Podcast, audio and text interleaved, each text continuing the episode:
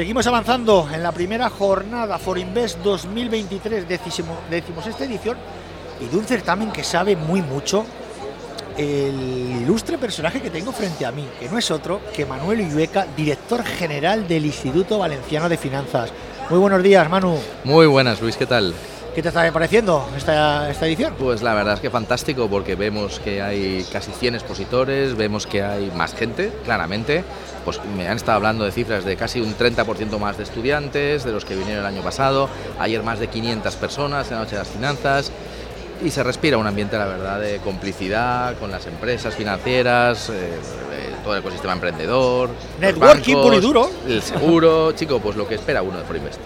Oye, el barómetro lo tengo yo siempre en la plaza del parking. Cuando llego digo, uy, he llegado yo a las 9 menos cuarto, digo, esto está hoy, pero bien, bien, bien. Y es una cosa que pone en valor a la comunidad valenciana.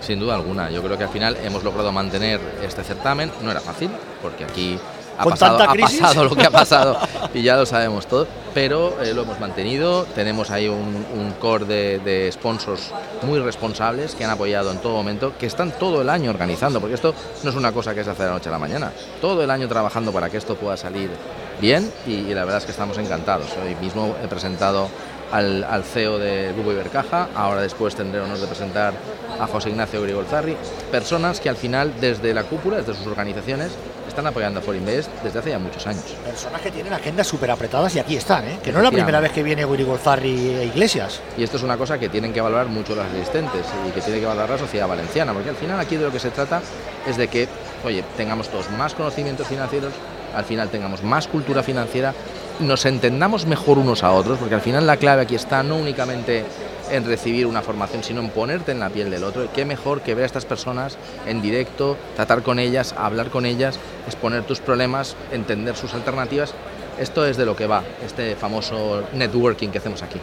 Es un networking que ha puesto en marcha eh, la Generalitat Valenciana eh, desde que llegasteis vosotros al gobierno. La verdad es que Forinvest se ha notado, ¿eh? se ha notado a la hora de expandirse, me refiero, por ejemplo, a la hora de atraer más gente, a la hora de traer más empresas. La Generalitat Valenciana siempre ha estado ahí desde el primer día. Sí, la verdad es que yo siempre lo he dicho. Es, lo agradecí muchísimo a Enrique Pérez Boada, que fue la persona que creó este certamen y sabe Enrique lo hemos hablado muchas veces lo mucho que, que le he agradecido y, lo, y, lo, bien que me pareció aquella iniciativa.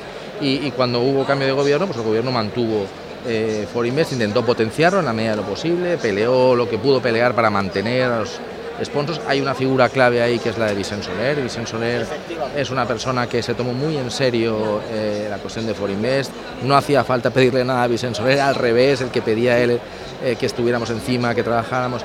Y ahora con el Conseller España, pues exactamente lo mismo. Vemos pues mucha complicidad y muchas ganas de seguir con esto y seguir potenciándolo. Porque de lo que se trata es que la gente tenga nociones básicas de, de cultura financiera, como profesor que eres tú también. Bueno, hoy mira, ha salido el ejemplo, lo decía el conseller, y el otro día que estuvimos en Bruselas con la comisaria, eh, también salió en la conversación. Hemos llegado a ver enfermeras tomando hipotecas denominadas en yenes, Luis. claro, pero ¿qué se te ha perdido a ti? ¿Pero quién te vendió a ti eso? ¿no? Y, luego tuvimos un drama personal que hubo que liquidar. Es decir, estas cosas no deben pasar y para que no pasen el mejor antídoto es entender los productos financieros. Eh, tener las nociones que te permitan entenderlos y luego otra cosa que tampoco hay que obviar es tener un muy buen asesoramiento profesional. Siempre. Asesores que por cierto también tienen su foro sí, aquí en Forinvest sí, y que además a mí me gusta especialmente el foro del asesor. Creo que es una iniciativa de las, de, para mí de las mejores. Además estamos hablando en tiempos de subida de inflación, subida de tipos. Señores, que las letras del tesoro al 3% pierden poder adquisitivo con inflación al 6%. Pero es que eso hay que, hay que cultivarlo desde las escuelas, por ejemplo. Totalmente, ¿no? Y luego además, claro, también estamos viendo falta algo de reacción en el mercado de depósitos, la retribución de los depósitos también está claramente por debajo de la inflación y esto pues dice cosas también de nuestro sistema financiero que también eh, hay que valorar, ¿no? Pero sí, sí, yo soy un convencido de la educación financiera, de la necesidad que hay, desde luego, de apostar por certámenes como este. ¿Qué futuro le auguras este certamen después de haber pasado todo lo que ha pasado? Manu? Bueno, pues yo creo que vamos a consolidar eh, esta herramienta. Creo que es una herramienta que está demostrando ser útil para la sociedad valenciana y las cosas que son útil, útiles, Luis, pues son cosas que, que se mantienen. ¿no? Yo creo que hay que potenciar la noche de las finanzas. Ayer ya tuvimos exitazo, un acto eh, magnífico, eh, pues ese es el camino luego hay que dejar que las entidades financieras también, pues ellas eh, patrocinen aquello que más les interese, es decir, bueno, vamos a ir moviéndonos de manera que al final todo el mundo encuentre cada vez más acomodo y más interés por venir aquí. Y sin, sin dejar a un lado la bandera de la economía circular. Bueno, claro, este es un tema que hoy por hoy es absolutamente eh, fundamental, porque el problema del cambio climático y el problema de sostenibilidad no se va a ir. Esto no es una moda de tres, ni es una cuestión que, esté en duda, no, no. los que generan la duda generalmente son personas desinformadas. La realidad es que vamos a tener que cambiar nuestra manera de entender la producción y por tanto nuestra manera de entender la vida. Eso va a requerir muchísima financiación eh, y, para eso pues las entidades financieras públicas sin duda alguna, pero fundamentalmente las privadas pues van a tener que aportar su grano de arena. Fíjate, parece que, fue ayer, pero la gente empezó a hablar de sostenibilidad, de criterios ASG, de ambientales, sostenible, gobierno corporativo, y hoy todo el mundo lo hace. Hoy todo el mundo lo hace. Y el gobierno valenciano estuvo desde el primer momento. Sí, sí. Otra cosa es que luego en la práctica veamos, eh, eh, digamos, una aplicación concreta de todo eso. ahora eh, es lo que tenemos que ir viendo. pues hace falta apostar por tecnologías que realmente sean sostenibles en sectores que son vitales para nosotros. Estoy pensando ahora, por ejemplo, en la cerámica. En la cerámica, un tema fundamental que al final vayamos entrando en todos estos procesos. Y esto es una cosa que como gobierno obviamente nos preocupa muchísimo, porque al final este es un proceso que debe ser eh, guiado desde un principio de justicia también social. Es al final, eh, claro, esto puede generar problemas desde el punto de vista de empleabilidad de personas, y hay que ir preparándolo con, tiempo y, de una manera sensata. Hablar de sostenibilidad es hablar también del greenwashing. Hay mucha moda de etiqueta verde. Bueno, esto es un quehacer que tengo yo con. Este es un tema, este es un tema que, a mí personalmente me preocupa. Y de hecho hemos tenido muchas reuniones también con Isabel eh, Rodríguez Uriaga en, en la fundación. De qué manera podemos ir trabajando en, la, acreditar a expertos en este ámbito que emitan informes que realmente den la seguridad al financiador, al financiador de que efectivamente pues estamos financiando cosas que apuestan por este, esta necesidad, ¿no? por sostenibilidad. Es que estamos hablando de una etiqueta que todo el mundo llega, oye, que yo quiero ser verde.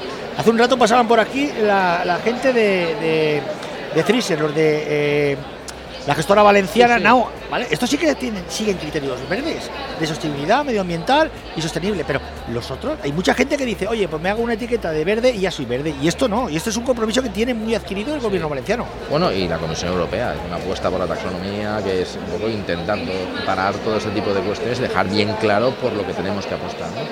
Por eso yo la verdad es que creo que bueno, nosotros estaremos ahí, eh, indudablemente, ahora seguramente con fondos europeos y con los instrumentos financieros que de ellos se deriven, pues seguramente con mayor motivo. Y, nada, pues ese va a ser nuestro trabajo en los próximos años. De IVF, desde luego, estará enfocado ahí. Cuando digo IVF, también digo Afines SGR y todo el grupo, porque eh, no hay otra. Hubo una, un IVF y una SCR antes de que llegara Manu Ibeca y hay otra ahora diferente, pero completamente diferente, diferente. Saneadas y con números verdes. Y habrá otra diferente el día que Manuel Ibeca deje de estar aquí, porque al final todo el mundo intenta eh, ponerse impronta. Yo reconozco mucho el esfuerzo y el trabajo de los que me han precedido, porque creo que es de justicia. Las personas que llegan al ámbito público lo llegan con la mejor de las ilusiones. ¿no? E intentan hacer lo mejor que saben. A veces las circunstancias pues, te permiten hacerlo mejor o peor. Estos años han sido años, desde luego, de un crecimiento importante del instituto de una recuperación de sus funciones, una recuperación de Afines EGR y yo creo que, bueno, ayer estuve haciendo un poco balance, el año pasado pues acabamos con 270 millones de euros de, de actividad en el grupo, es muchísimo dinero para lo que era el instituto, pero no, no paramos aquí, Luis, esto no ha hecho nada más que empezar, el instituto tiene un futuro muy brillante por delante y, ya, ya se ve, ya, ya lo ven nuestros 3.000 clientes pero pronto lo van a ver muchos más, porque, porque es necesario que el gobierno valenciano esté apoyando la financiación de nuestras empresas como uno más. Nos quedamos con las palabras de Manuel Ibeca, director general del Instituto Valenciano de Finanzas. Muchísimas gracias. Muchas gracias a ti, Luis.